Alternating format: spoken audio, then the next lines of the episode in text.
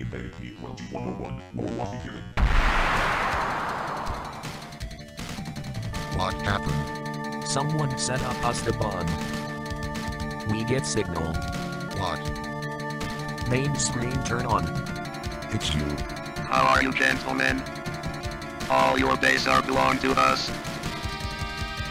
You are on the way to destruction. What you say? You have no chance to survive, mate your time.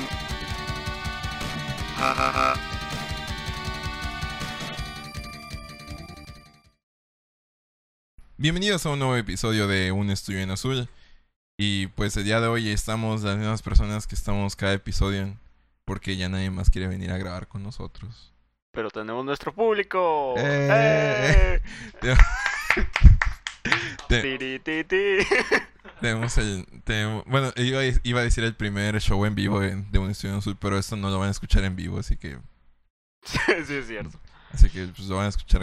Aquí tenemos a dos compas que nos están Ah, escuchando. yo una vez fui a un a un a un en vivo de de imagen donde salía este ¿cómo se llama este sujeto? Francisco Sea, pero, eh, pero estuvo chido porque aunque fue muy fue algo aburrido estar dos horas, éramos como 30 personas, estábamos así como que viéndolo y el batillo así como si nada, pero dieron coca gratis y café gratis y hubo un sujeto que expuso sobre la tecnología y nos puso, no sé, estuvo muy chido.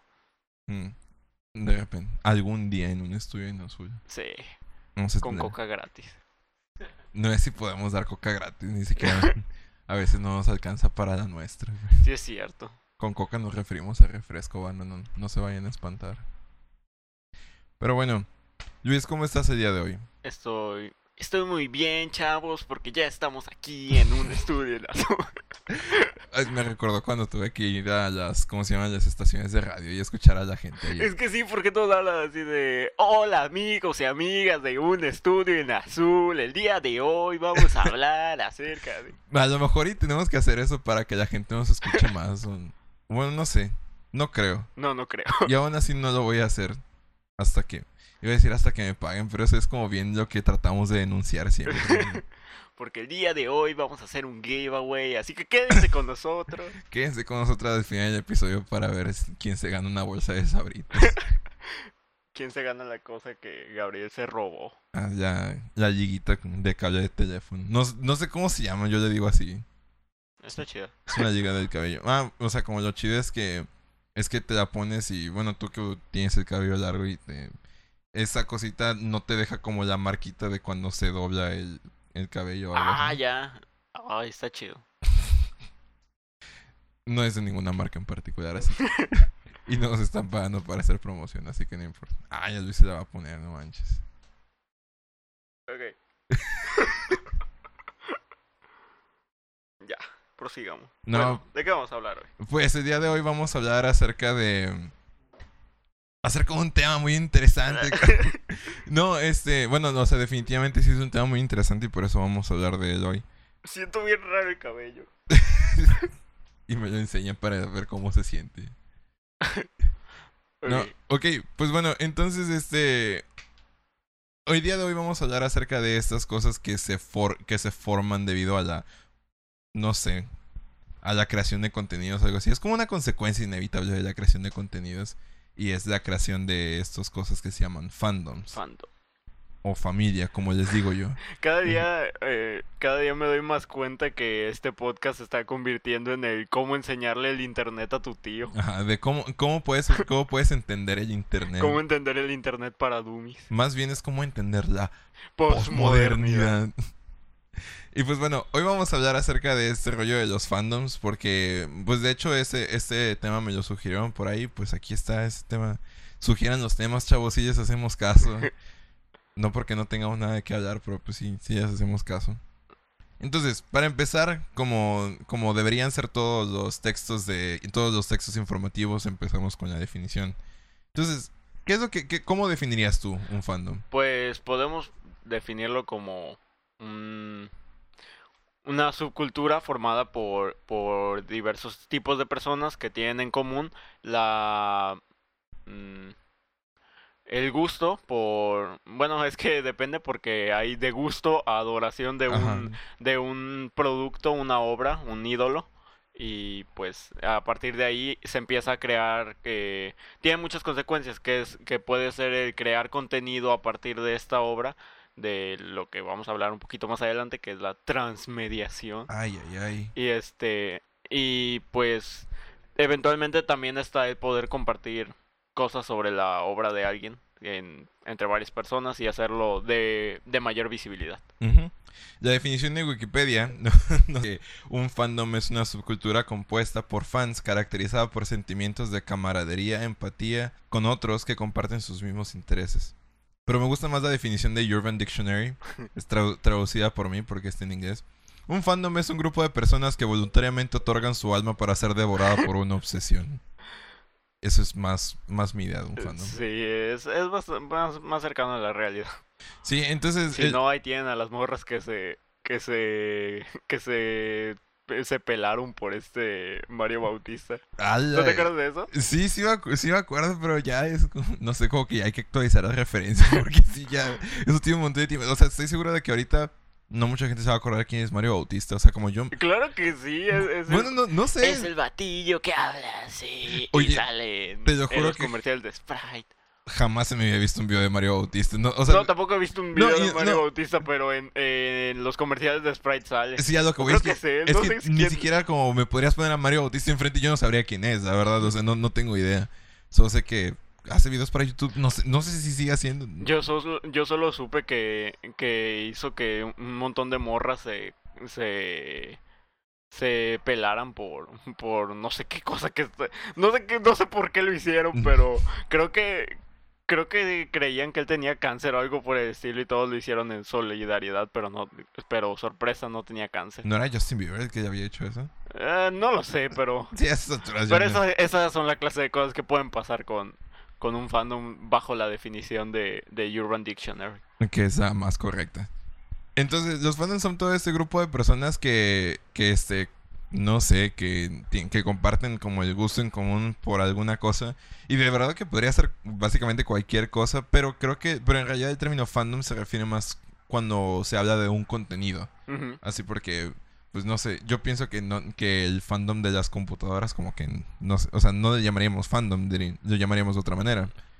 ¿O qué opinas tú? Sí, eh, yo creo que no podría ser. Los que no, no están viendo esto, pero yo volteo a ver mi computadora. Sí, creo que no podríamos, no podríamos eh, definir a las personas que se dedican. Es, por ejemplo, toda la gente que es, que le gusta la psicología, pues no toda es, no todos son psicólogos, el pero fandom, fandom de psicología. Yo me acuerdo alguna vez haber escuchado la expresión del fandom de la ciencia. Es como de. la ci- no sé, se me hizo muy ridículo y me dio cringe. A lo mejor sí tiene, tiene algo de. igual y se debe un poco al, al super segmentar como que a las personas, es como de, pues no todo tiene que ser un fandom, igual y solo hay cosas que que la gente tiene en común. Pero creo que creo que es como dices, o sea, tiene que más que ver con con un contenido. Ok. Entonces, algo que, algo que a mí me, que a mí me llama mucho la atención es el hecho de que los fandoms son como un fruto de, un fruto moderno o algo así. Pero en realidad si vamos como un poco a la historia, vemos que los fandoms modernos eh, existieron desde hace muchísimo tiempo. De hecho, se, entie- se entiende así que, bueno, yo quiero que ustedes se imaginen a, a este grupo de, a este grupo de, de geeks de 1893. De que, que cuando, que cuando Arthur Conan Doyle decidió matar a, a Sherlock Holmes, se juntaron y tuvieron un funeral simbólico. ¿Qué? Porque se- se- Espera, una primero. Eh, Sherlock Holmes murió y dos, este y, y dos eh, tuvo un funeral simbólico. Sí, es que sí, es, es que en algún momento Arthur Conan Doyle decidió matar a Sherlock Holmes porque le estaba quitando popularidad a los personajes de sus demás libros. O sea, como que ya nadie le hacía caso a nadie más que no fuera Sherlock Holmes. Es como cuando matan a Batman en DC Sí, para que para que Robin pueda hacer algo, ¿no? para que Nightwing se se para poder vender una serie de Nightwing. Sí. Bueno, el caso es que, que eso pasó, o sea, como eh, Arthur Conan Doyle decidió matar a, Sherlock. Que también, la verdad, ni siquiera sé cómo muere, cómo muere, entre comillas, en el libro, porque de hecho, a petición de toda esta gente lo revivió. ¿Cómo lo hizo? La verdad no tengo idea, pero es como para ello bien interesante. Viajó en el tiempo y en realidad vino su su vino su versión de, de la Tierra 2 a reemplazarlo, que es exactamente igual al de la Tierra 1. Pues es que, de hecho, en el, este, bueno, ya hablando, hablando de la serie de BBC de Sherlock, él eh, al final de la segunda temporada se muere spoilers de un programa que salió hace seis años por lo menos. Y entonces al final de la segunda temporada se muere porque se supone que se suicida porque porque el Moriarty tenía amenazado como a varias personas y si él no se suicidaba entonces iba a matar a, a varias personas. Entonces él se lanza a un edificio y se muere. Pero en la siguiente temporada explican que, que él, este, que solo como pusieron un cuerpo que era como exactamente igual al de él. Después de que él, después de que, el que, de que él se aventó y que él este, engañó a Watson para que desde el ángulo donde estaba Watson se viera que sí cayó al suelo o algo.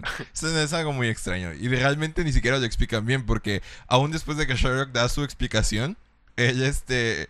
eh, una persona dice, oye, pero ¿cómo explicas? Y así como varios puntos dicen, ah, eso nunca lo sabremos. Y, y ya, esa es la explicación de la, muerte, de la muerte de Sherlock. Me imagino que fue algo similar, pero no estoy muy seguro. El caso es que se murió, se murió. Y este, y todos los fans de Sherlock de aquel entonces hicieron como el funeral, así como, ah, no, Sherlock era una muy buena persona y todo así. No, me imagino, me imagino así como esos geeks con, no sé, como con sus capas largas y, Me acuerdo y apestando porque no se bañaban y con sus dientes todos podridos, no, no sé, algo, algo así. que son ingleses. Por, Ah, por, cierto, por son eso, ingleses. por eso en inglés. Sí, sí, son ingleses. Entonces sí, probablemente eras. Y ahora que pienso, eso como que no ha cambiado mucho. No, O sea, no por los ingleses, sino por, por la gente que eso como que sigue los fandoms. un estudio en azul, su podcast xenófobo.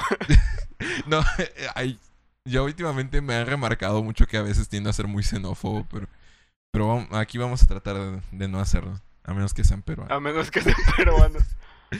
Ah, por cierto, ya recuperamos ese suscriptor, ya son 35 otra vez.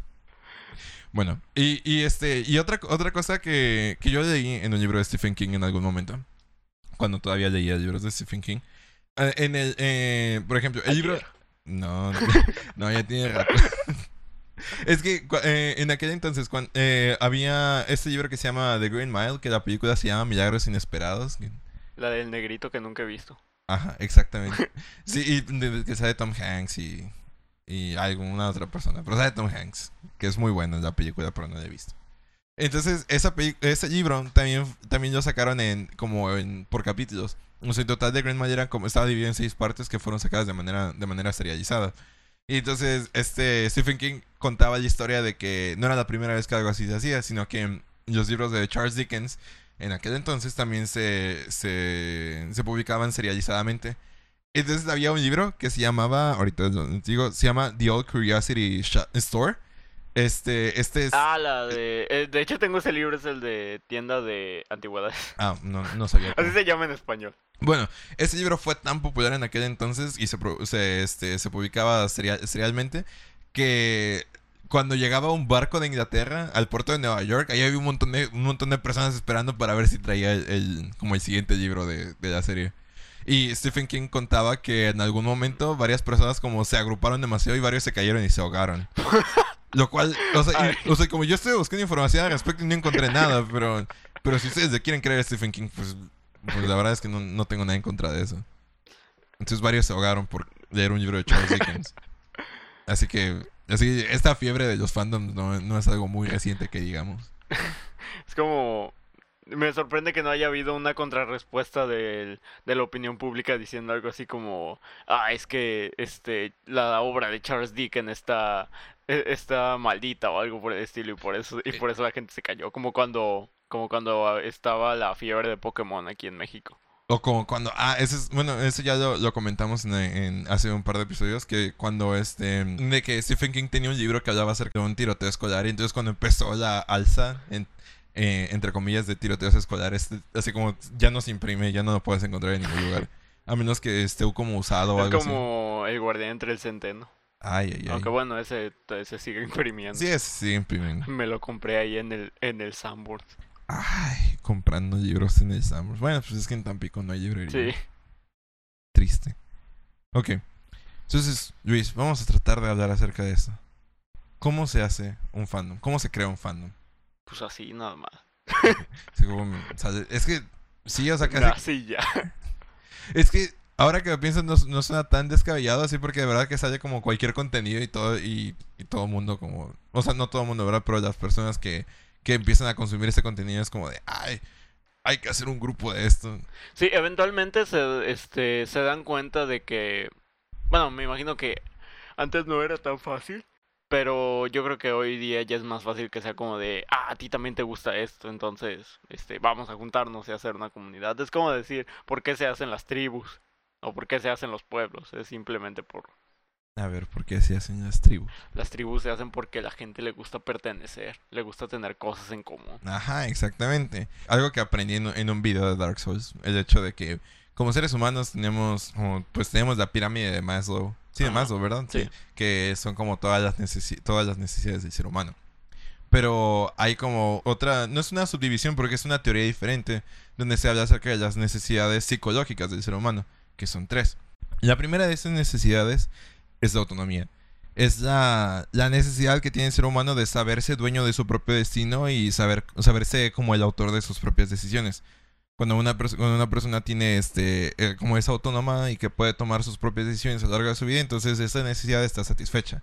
Y cuando no la tienes, pues te sientes como te sientes mal. Pues prácticamente esa es la última parte de la pirámide de Maslow, que es la autosuperación. Bueno, pero en eso se incluye todo eso que es básicamente el, el poder. La, la autonomía se, se incluye en, en esta última parte, en el cachito de autosuperación. Porque Mm. es todo lo que involucra tu, tu propio individuo, la realización de tu propio individuo. Bueno, es que de acuerdo con esta teoría, la otra necesidad es la competencia. La necesidad del ser humano de ser, no quiero sonar redundante, pero de ser competente, de ser hábil para poder resolver sus propios, sus propios problemas o de ser capaz de llevar a cabo las tareas necesarias para poder como sobrevivir o este o resaltar y todo lo demás. Y la tercera, que no sé, ninguna es más importante que la otra, porque todas son importantes y están como estrechas. Y la última es la de relación. Entonces, el ser humano tiene la necesidad de entablar relaciones significativas con los individuos a su alrededor. Cuando un individuo es, no tiene esa relación con las personas a su alrededor, entonces también el individuo es como psicológicamente menos realizado y se siente como más mal que, que los que sí lo están haciendo. El punto acerca de esto es que si nos ponemos a pensar, el fandom satisface dos de esas necesidades. Satisface la necesidad de autonomía, porque así estás como dándole un nombre a las cosas que te gustan y a las cosas que haces. Y también, al- y también satisface la necesidad de la relación, que es la de, la de interconectarte con otros seres humanos que comparten intereses semejantes a los tuyos. Además de que yo creo que en la, en la mayoría de los casos de los fandoms también tiene mucho que ver con el hecho de que, no sé, el tipo de persona que se une a, a un fandom y colabora de manera activa. Es como el, el, el tipo de persona que colabora norm- eh, de manera activa en un fandom siempre tiende como que a tener un, una media de personalidad en, el, en la que, por ejemplo, es una persona eh, más solitaria. Sí. Suele, suele no tener muchas actividades pero- y por lo cual le puede dedicar tanto tiempo al fandom. Y suele no tener muchas relaciones por lo cual también puede relacionarse muy bien con la gente que está en el fandom Y pues pero sí creo que tiene tiene mucho que ver también con la necesidad de ser validado por por los demás que Ajá. no encuentra en su vida diaria Así que la validación es también muy importante para el bienestar psicológico de, de cualquier individuo. Estamos llegando a ese punto es el de me de que estoy participando en, la- en las actividades de un fandom porque ahí puedo ser quien yo soy o quien yo quiero o quien yo quiero mostrar que soy también porque los fandoms crean como un espacio seguro en el que tú puedes man- eh, como manifestar tus este tus tus intereses tu forma de ver las, Sí. ver las cosas de pensar no sí sé. supongo que es una forma de, de que de validar tu propia cosmovisión de las cosas Ah, ok, eso suena mucho más chido que lo que yo dije. La verdad. Entonces, este. Como, eh, como dijiste hace rato, los fandoms surgen de la misma manera en la que nacen las tribus, en la que nacen como las subdivisiones y todo lo demás. En algún momento el primer ser humano dijo, oye, tú también tienes dos ojos, hay que juntarnos para... Bueno, no. Vamos a hacer el fandom de los ojos. Ajá, sí, o sea, va- vamos a juntarnos y vamos a este, hacer cosas juntos. ¿Te gusta comer? Ah, a mí también me gusta comer. Vamos a ir a cazar juntos. Y dice, ay, también te gusta, no sé, también te gusta vivir con seguridad. Ah, pues vamos a juntarnos también para... También te gusta que no te comen los leones, porque Ay, a mí también. Ay, a mí también. Ah, mira, y ese vato también. El otro día lo vi corriendo de un león. Entonces vamos a juntarnos todos para, no sé, para cuidarnos entre nosotros. Así, no que este, el vivir es un fa- el fandom de la vida. No, no nos referimos a eso, sino este, estamos tratando de, ejemplificar la tendencia que tiene el ser humano de buscar individuos semejantes a él con el objeto de crear una sociedad de la cual pueda obtener algún beneficio. Anteriormente estas sociedades pues eran más, este, el beneficio era un poco más tangible, o sea, obtenías comida, obtenías seguridad, obtenías este, un lugar don- donde quedarte. O incluso obtenías la... bu- eh, hablando en, ya un poco más adelante, en el periodo feudal, era de obtener la... Básicamente la validación, incluso ya no de tus allegados, sino del mismo dios. Oh, es cierto, sí. Para allá, para allá vamos también, así. Cómo se crea el fandom de Dios. La cosa acerca de esto es que el ser humano en su tendencia de querer, ah, suena feo decirlo, pero el de querer segregar o el de querer segregarse a sí mismo es lo que crea, es, es lo que lo que nos hace de alguna manera ser seres sociales. Sí. O sea, a pesar de que en el proceso de ser social estemos este, excluyendo a otros individuos, lo hacemos por nuestra misma tendencia a crear círculos sociales. Sí, este, por ejemplo, ahorita ya es un poco diferente, ya este, te juntas con tu compa que, no sé, que le cae, le cae mal el maestro o algo así. güey. O sea, como buscas como una, ay, me cae mal la maestra, ay, a mí también. Pues me acordé de algo muy estúpido, de el meme este de a ver si eres feminista, nombra a todas las mujeres o, o, o los memes de a ver, a ver si te gustan, si te gustan los carros, nombra a todos los carros. Creo que es igual con las personas, no podrías eh, relacionarte con todas las personas. Ajá. Ah, eso ya es como el manejo del expertismo dentro de los fandom. Pero ya, vamos, vamos a hablar de eso más adelante. Entonces, ya estuvimos viendo. O sea, nuestra cultura actual, así, ahorita, 2000, 2020. ¿Cómo es que, cómo promueve todo lo que nosotros vivimos? O cómo promueve nuestro entorno en la generación de fandoms? Pues la segregación. La eh, es lo que hemos venido hablando anteriormente acerca de el sistema en el que vivimos es un sistema en el que se segrega a los a los individuos y aparte de tiene mucho que ver con la modernidad líquida, que es de esta búsqueda de identidad constante que tienen los individuos por por pues pertenecer a algo, de sentirse identificados y es por eso que cada vez es más común que las marcas eh, escuchen a los a, a los a, lo- a los consumidores porque a pesar de que ellos no saben lo que quieren en realidad eh, les sirve para vender. Siempre es como sí, eh, tienen una idea pero y es como que la, la empresa siempre lo sabe cómo vendérselas a ellos una idea que ya tienen es por eso que por ejemplo la publicidad a veces se ha hecho más y más este eh, más segmentada. Hmm. Es como la publicidad de Pepperami. Ay, siguen. ¿Sabe? Es, es que es brillante, o sea, Pepperami es una marca de es una marca de de snacks, de snacks rápidos y quienes comen eh, snacks rápidos, la gente que que no eh, si te das cuenta casi siempre la gente que está en las en las friki plazas y cosas así, siempre come como que cosas muy rápidas. Eh, está el está el La estereotípica marucha. a la estereotípica maruchan, está las cosas que venden ahí alrededor para, para que puedan estar consumiendo como en los cibercafés y cosas, de- y cosas así. Y la publicidad de Pepperami de hecho va, va este, dirigida a, a, pues a otakus y a gente de... Eh, a gente geek, vaya. Ajá, no sé, a mí, me- a mí sí me perturba mucho cómo, este, cómo ahora tienen tan, tan, toda su publicidad es acerca de, de JoJo's Bizarre Adventure. No, Y de Evangelion. no he visto ninguna de Evangelion. Sí, han salido varios de Chale, Evangelion. ahora voy a tener que comprar Pepperami. Nah, y, así- y, y de nuevo, como, como dijimos hace varios episodios, es como, realmente ni siquiera, ni siquiera es un esfuerzo tan grande porque es como poner las imágenes de Batman a los yogures, o sea, no tiene absolutamente nada, pero tiene una imagen de Batman y pues ya, pues ya lo compran. Pero estos vatos ni siquiera hacen eso, o sea, como las envolturas no tienen, no tienen imágenes de anime, nada por el estilo. O la publicidad de Canal 5 para gente Void. Y es, es, es, es algo que a mí me, me... Bueno, ya, ya hablamos acerca de qué tan perturbador es eso. Pero digo, o sea, ¿qué gen- O sea, ¿a qué audiencia le estás tirando?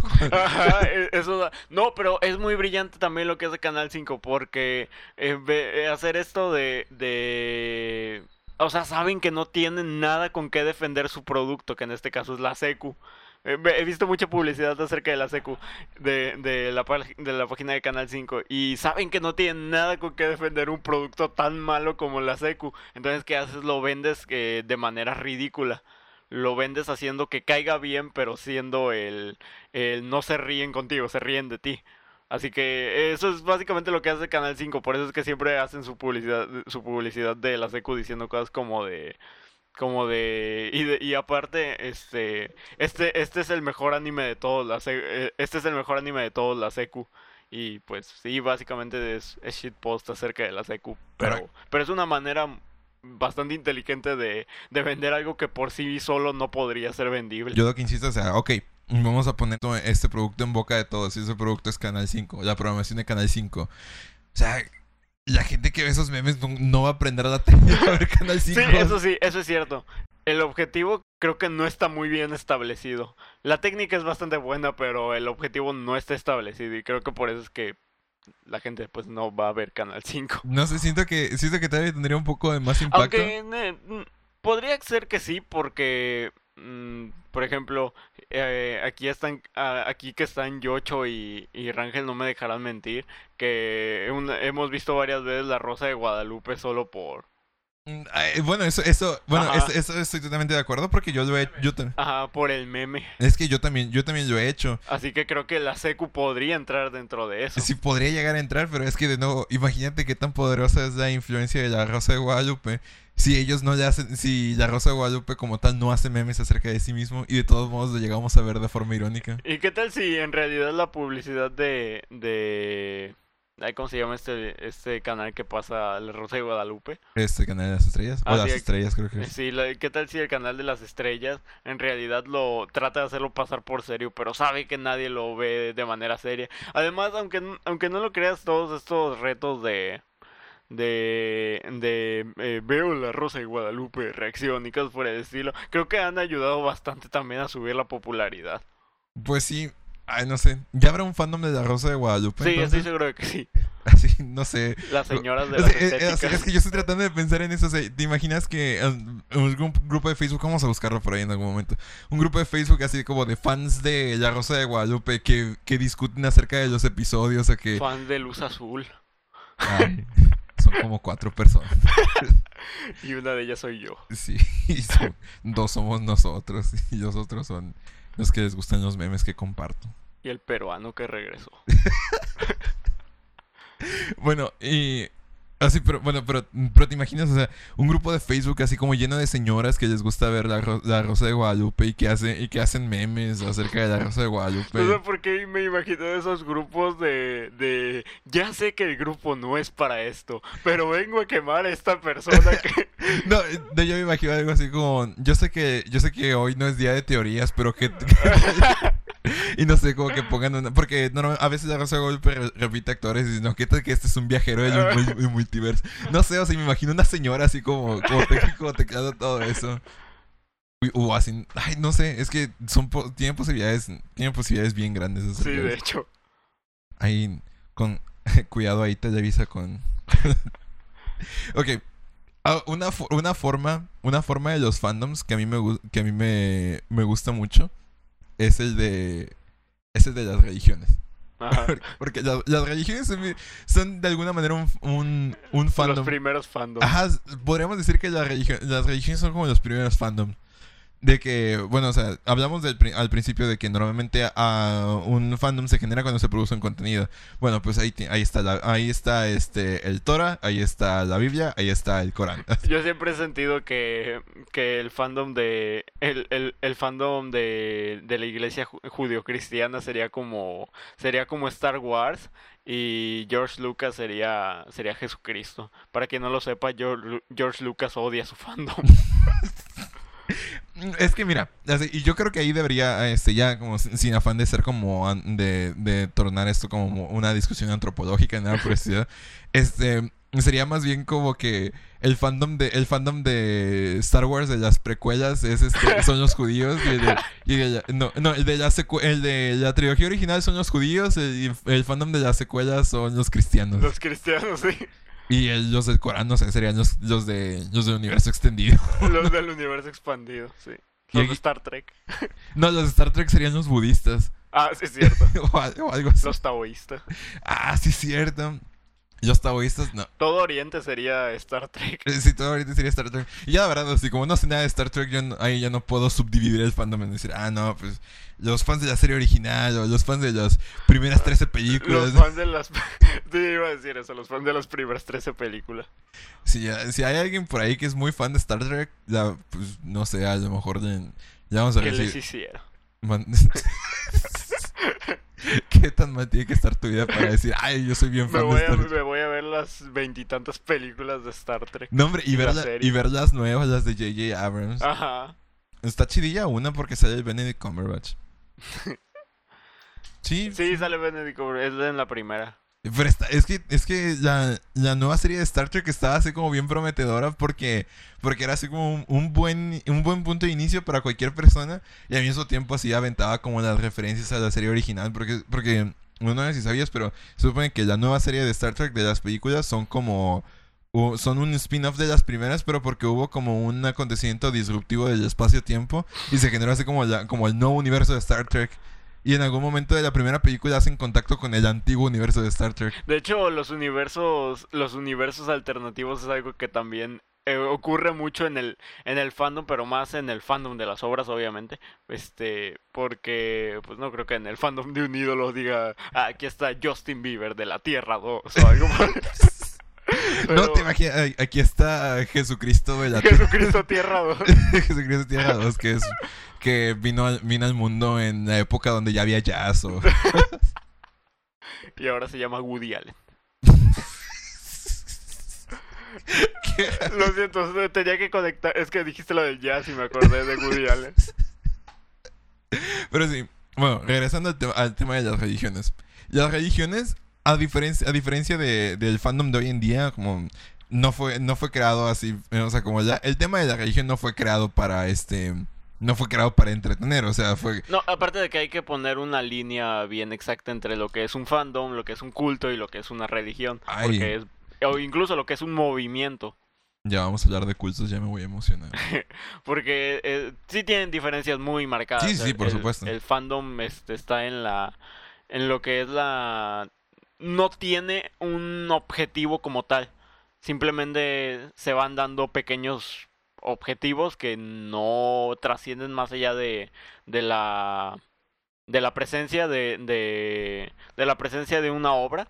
Vaya, no transgrede a. No sé, ir este ir todos eh, ah, no, bueno eh, puede que sí sí hay un hay casos en los que en los que se mezclan pero no porque directamente el fandom lo haya hecho por ejemplo iba a mencionar el, el ejemplo de de V de Vendetta que con las máscaras de Ajá, las sí. máscaras de conspirador pero pero no es precisamente porque el fandom de Alan Moore o de V de Vendetta este pues haya, haya dicho, ay sí, ahora todos vamos a rebelarnos contra el sistema y vamos a usar las mascaritas de, de B. Y no, no es así, o sea, eh, no tiene un objetivo preestablecido el fandom. Y a diferencia de los movimientos, de, ahí estaría la primera diferencia con los, los movimientos que eh, por principio de cuentas van con una idea en general. Y normalmente son de una índole social más que nada los movimientos.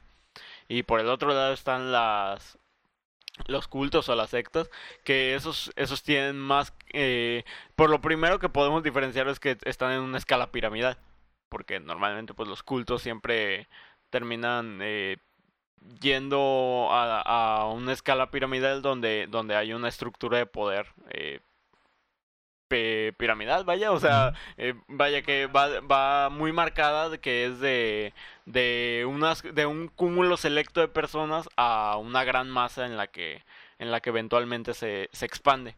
Creo que esas serían las, las diferencias con, con esa clase de cosas. Y con la religión, pues creo que sería el hecho del alcance que tiene.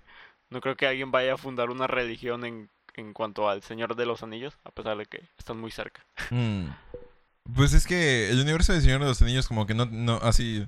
Fandom sí es, pero si podría ser una religión, pues no tiene como una figura de adoración Exactamente, no tiene una figura de adoración. Ay, pero el Aragorn. No, a No, ah, es que... Sauron. Mm, no, pero pues es que Sauron ya está, ya está muerto, ¿no? No, No, bueno, algo, algo bien curioso acerca de eso es que, este, ahorita estabas hablando acerca de cómo los fandoms como se, sola- se solapan entre sí. Ajá. Bueno, o sea, como de, de que se, se, in- se intercambian de alguna manera. Y me recordaba que a que, bueno, la, la visión, la visión cristiana o la interpretación cristiana que se le puede dar a- al Señor de los Anillos. Ah, sí. Y de cómo, Ara- de cómo Aragorn es como una, fi- una figura una figura representativa de Cristo y todo lo demás. Y está, está como muy cool eso también. Pues también de Star Wars. Ajá, bueno, también. Pero es que Aragorn, Aragorn es este, tiene como un detalle muy interesante que es que, que es el hecho de que pues él era, él era, él era el heredero, Ajá. pero él como decidió dejar como su, su lugar en la, en, en la, en la cadena real y decidió como salirse y ayudar a la gente. Y eventualmente él regresa. El regreso. Sí. Ay, esa parte está muy, muy épica cuando, cuando lo coronan y todo eso. Ay, sí. Ay. Aparte se, que, se queda con las más chidas de la... Pues Hay sí. algo que este joven no haga bien. Sí, es que, es que, no sé, Aragorn, es- bueno, ya, ya, ya nos revelamos como geeks de los Anillos. Bueno, pero, eh, de nuevo, este, algo así, como que yo estoy así, de que quiero hablar acerca de las religiones y todo eso. Pero, es que, de nuevo, este, eso se va a relacionar con el, con el siguiente tema. Y es el hecho de que, de que todas las personas que siguen determinado fandom es porque tienen como, como cierto background cultural y cierto background psicológico también. Ujú. ¿A, a qué me refiero con esto? O sea, muchas de las personas, este, mm, así, y eso es como, como algo bien obvio, pero para, así, para llegar a la parte menos obvia, tenemos que llegar a lo obvio. Pensemos en, en, en el catolicismo, como si fuera un fandom.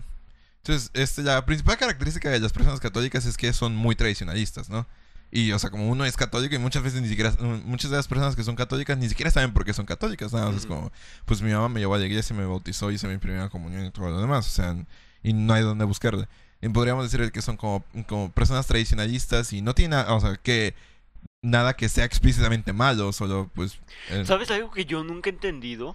¿Por qué la gente, en- por qué tanto católicos, cristianos y cualquier otra eh, religión que esté dentro de la gama del, del judio-cristianismo, judio-cristianismo, este, piensa que su religión es la correcta cuando, cua- bueno, la gente que es más extremista y piensa que su religión es precisamente la correcta, cuando en la Biblia te pues te dice que prácticamente creo que, eh, que Jesucristo no tenía una nunca fundó una doctrina como tal mm, al menos no de la manera en que están fundadas las las grandes iglesias del mundo Es que muchas de, eh, muchas de las enseñanzas de Cristo fueron, fueron modificadas a, a lo largo del tiempo. O sea, como que el fandom se corrompió porque como que no entendió Después algo. tan solo lo de los libros de la Biblia que es como que hubo un todo un congreso para ver Que dijeron qué, que, qué libros entraban y cuáles no que se juntaron para decir que era canon y que, que era no. ca- exactamente se juntaron para hacer su propio canon Ajá, y, y eso, este, o sea, como en, en cuanto a fandom estaría muy bien, pero, o sea, pero vayamos a pensar, o sea, el Pero un fandom que, que, que controla la manera de vivir dos mil años en el Así como futuro la no manera es de- la manera de vivir. entusiasme mucho. la, la manera, la manera de vivir, la manera de pensar y probablemente la manera en la que vas a pasar toda la E eternidad. incluso la manera de consumir. Ajá, exactamente. O sea, muchos de, muchos de las, de las actitudes negativas que tienen los cristianos vienen de no entender precisamente las, este, las, este, las enseñanzas de Cristo. Que es, que es básicamente como decir, ah, es que no le entendiste Evangelion, ¿por qué no le pusiste?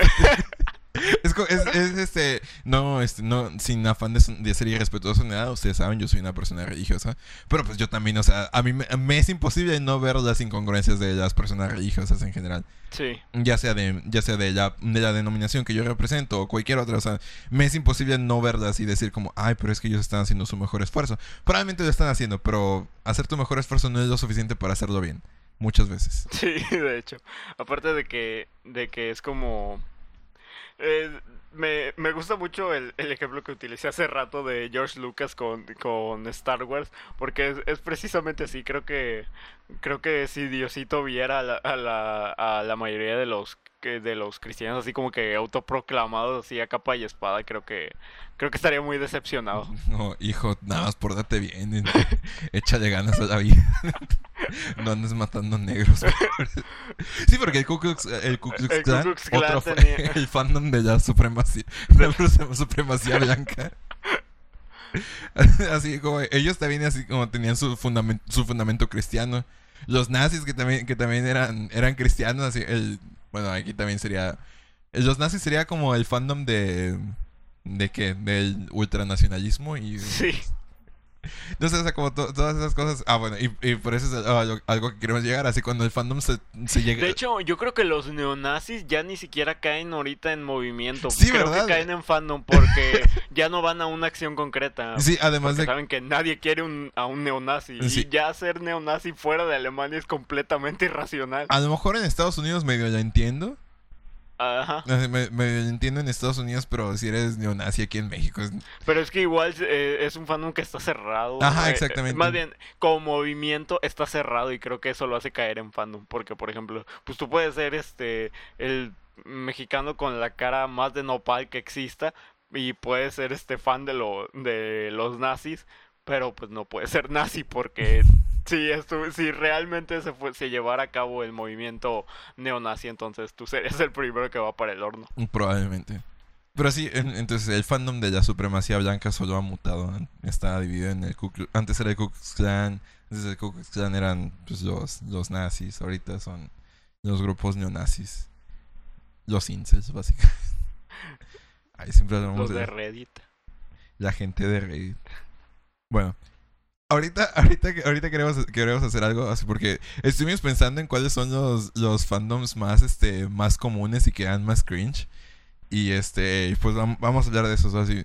No queremos que, no queremos como tornar esa parte en algo así, en un discurso de odio. Porque así no, no es, no, no es un discurso de odio. Simplemente vamos, vamos a tratar de enlistar algunas No, características. y aparte de que en todos los fandoms existe tanto gente muy chida como, Ajá, por supuesto, sí, sí, sí. como gente que, que te no te dan ganas de, de entrar. Digo, está ahí está la, la religión. El, eh, o sea, hay gente que es muy chida y que dices, wow, o sea, eh, no sé, me, me, ese sujeto me, me convence mucho. Me convence, me agrada, me inspira me a ser convence, mejor. me ¿no? agrada, me inspira a ser mejor. Exactamente, su ejemplo me da un buen, una buena idea de lo que, de, de lo que tanto él admira.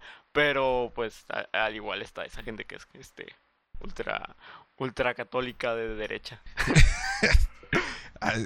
Hay, una, hay una página que sigo que yo pensé que era una página irónica y ya es como.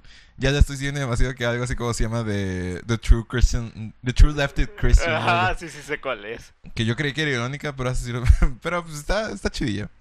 Ok, de nuevo, esto no, esto, esta parte no tiene el objeto de ofender, sino más bien el de. Pues el de. mm, ¿Cómo quiera? El de tipificar. Así. De, este, de, cla- de clasificar así. Sin afán de poner etiquetas a las personas, pero de ver o sea, qué características tienen las personas que pertenecen a cierto fandom. Y pues de esta manera, no sé, cómo hacer un análisis social así, medio interesante. Ok, entonces, el, el primer, el primer fandom así en, en general, vamos a, vamos a este, vamos a hacer algunas como, vamos a andar un poco dentro de algunos, es el, el fandom del anime. O los, o los otakus, que de nuevo tratamos de pensar en, la- en el fandom que fuera como más conocido y que al mismo tiempo diera un poquito, diera cringe, así que pues No, y aparte de que yo estuve en ese fandom. Sí, to- todos estuvimos en, en ese fandom, o sea, todo- todos en algún momento nos emocionamos por ver Death Note o alguna cosa así. Oh, pero sí conozco un par de personas de nuestra edad que no han visto Death Note y es como, no sé, es un poco extraño. Ah, qué bueno que lo aprendiste. Sí, discúlpame. Entonces, este, ¿cuáles son las características de las personas que, que, sí, que siguen el fandom de anime? Los otakus, por no se ejemplo. bañen. no, no es cierto. Este, pues por lo general son, este, es que no sé, creo que se ha diluido mucho en los últimos años, pero en, en, creo que, creo que en general es como, ya no es gente tan impopular como lo era en nuestros Como lo éramos nosotros. Ajá, ya no es gente como que tan tildada de rara, pero igual sigue habiendo una especie de aversión por esa gente entre el, entre el, pues entre la gente en Entre general. los normies. Entre los normies en general, sí, sí, sigue habiendo como que una especie de, de aversión, porque eh, pues a nadie le gusta que, que seas como, no sé, están platicando de, de, están platicando de, de animes y de repente este, llegan estos dos batillos y empiezan a hablar y le dicen, oye, este, ¿viste el último capítulo de Dragon Ball Z? Ah, pinche Goku se pasó, estuvo bien chido. Y después, y después llega un batillo y te dice algo así de, oye, ¿ya viste Kimetsu no Yayai? Y, no sé, y es como de, un nombre, un nombre japonés que como de siete palabras, como de, no, o sea, no, no lo he visto. pero- si quieres dime el título en inglés, o sea, igual lo conozco, pero sí, y pues por lo general que es, es gente un, un tanto solitaria, pero pero ya es más fácil que encuentren como que un fandom. ¿Sabes qué? Habría, valdría la pena el, el, este, el como plantear, el plantear eso, de por qué en Latinoamérica hay tantos, tantos, tanta gente que ve anime. En comparación, porque en Estados Unidos como sí hay gente que ve anime, pero es muy, muy poquita en comparación con, con la gente que ve anime Ah, aquí en ¿sabes qué, qué Latinoamérica. me ha llamado siempre mucho la atención? ¿Por qué el cómic mexicano siempre ha tratado de... se ha asemejado más al manga que al... que al cómic americano? Estoy tratando de pensar qué es lo que tiene que ver con lo que acabo de decir. No, pero, pero, o sea, es que eh, ahorita que, que estabas mencionando eso, estaba pensando, vaya, sí es cierto, ¿por qué hay tantos otakus en, en México? Y luego pensé, ¿y por qué también el, el cómic, el cómic mexicano, el la poca presencia del cómic mexicano que, que hay es como... Las porque chambeadoras y tal.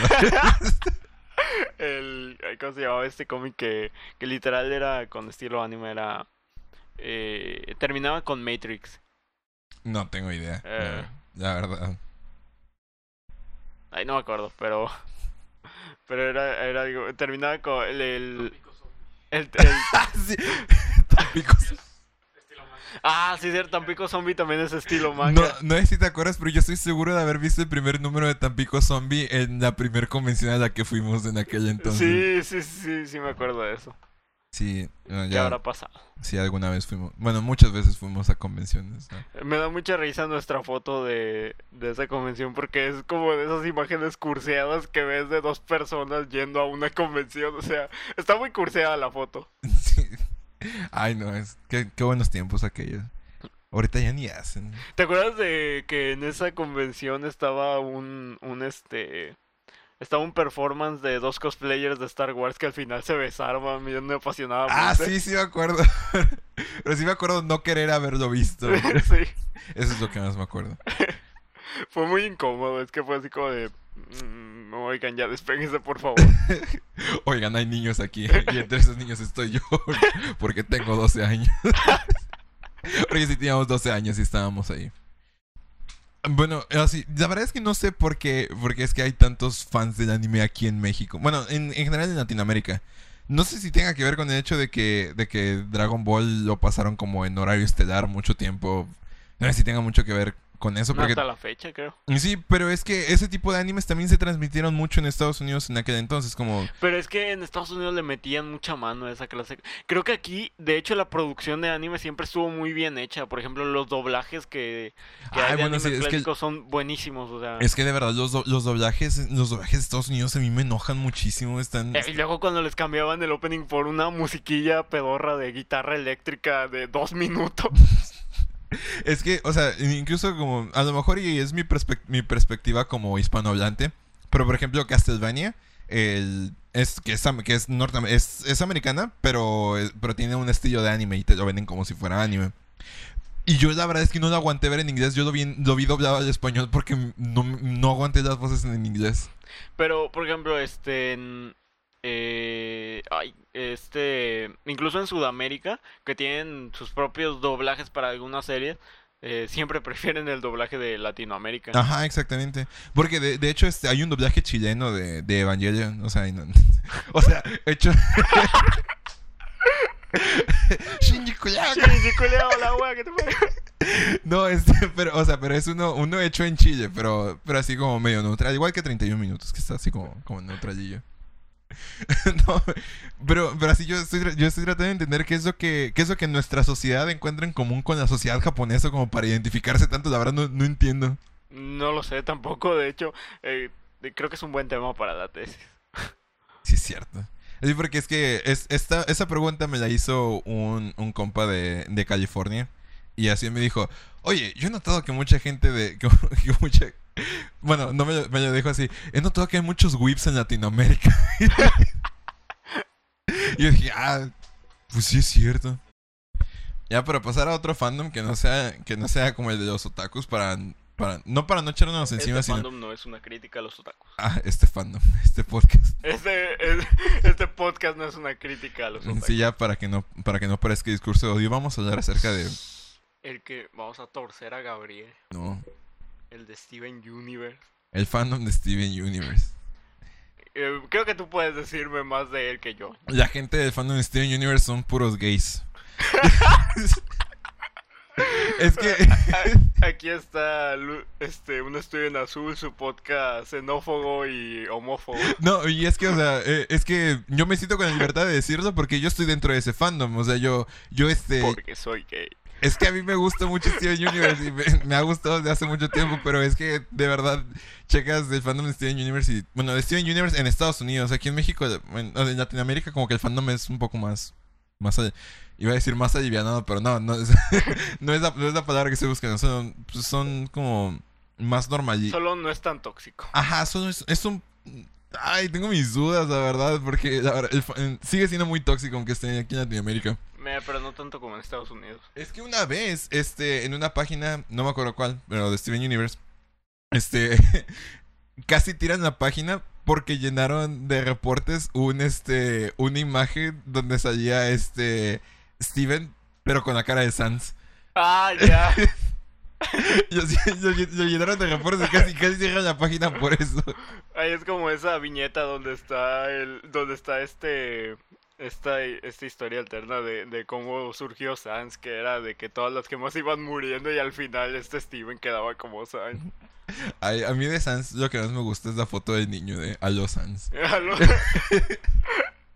Ay, no, a mí me, esa, esa foto no sé cómo se ve, hace curseada, pero wholesome al mismo tiempo. Sí, de hecho.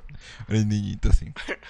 La verdad es que el, fan, el fandom de Steven Universe en general, bueno, o yo he visto que es como que trata de ser un, de ser como personas como bien es como eh, está en el lado del libertarian left de- de- del esquema y son como gente como gente que, que trata de ser como bien este como que trata de aceptar aceptarte como eres, así como cero body shaming y todo, todo ese tipo de cosas. Así como todo lo bueno de alguna manera. Pero son todos gays. No, pero, por ejemplo, también está el... Siento que el Steven Universe vino a ser como el Evangelion de la... De la... Vino a ser el Evangelion de la animación, de la animación occidental de hoy día. ¿Por qué? Porque sí, es como, este, es como de, oh, es que no es solo una caricatura, es Pues la es, que, caricatura. pues es que no es. es, es especial. No es cierto, aquí, aquí lo tienen un, un, un fan del... Alguien parte del, del fandom de Steven Universe me da la razón. Es que está bien chido Steven Universe. Tiene canciones, tiene gays. no, o Tiene sea, lesbianas intergalácticas. yo me acuerdo que antes yo me enojaba mucho cuando la gente decía esto de que, ah, es que son, son gemas lesbianas. Y yo así, no son lesbianas, no tienen género. Y yo, yo sí era como bien así. Pero ya no, ya este, después del capítulo de Reunited ya no... mm, O sea, no hay cómo defender eso. O sea, después de que... Porque antes ah, o sea, hacían como esa, esa, esa división de... Ah, Ruby es como hombre y, Zaf- y Zafiro es como mujer. Y, y, pues ahí ya como que se dan un aire. Pero en la boda se visten al revés y, y Ruby, que antes era el hombre, trae el vestido, el vestido de, de, De- no- de novia, y-. Y, Zafiro pues tiene como su traje, pero su cabello largo y es como bien femenino. Y, y al final, y al final cuando se, cuando se besan los dos tienen así como, como sus pestañitas así dibujadas y todo. O sea, ya no, no, hay- no hay ni, no hay ni cómo arreglar eso. Bueno, pero es que el, el fandom de Steven Universe como... La parte bonita del fandom de Steven Universe es como toda esa parte, toda esa gente que, que es como bien positiva, que trata acerca de sal- salud... Toma, güey. No.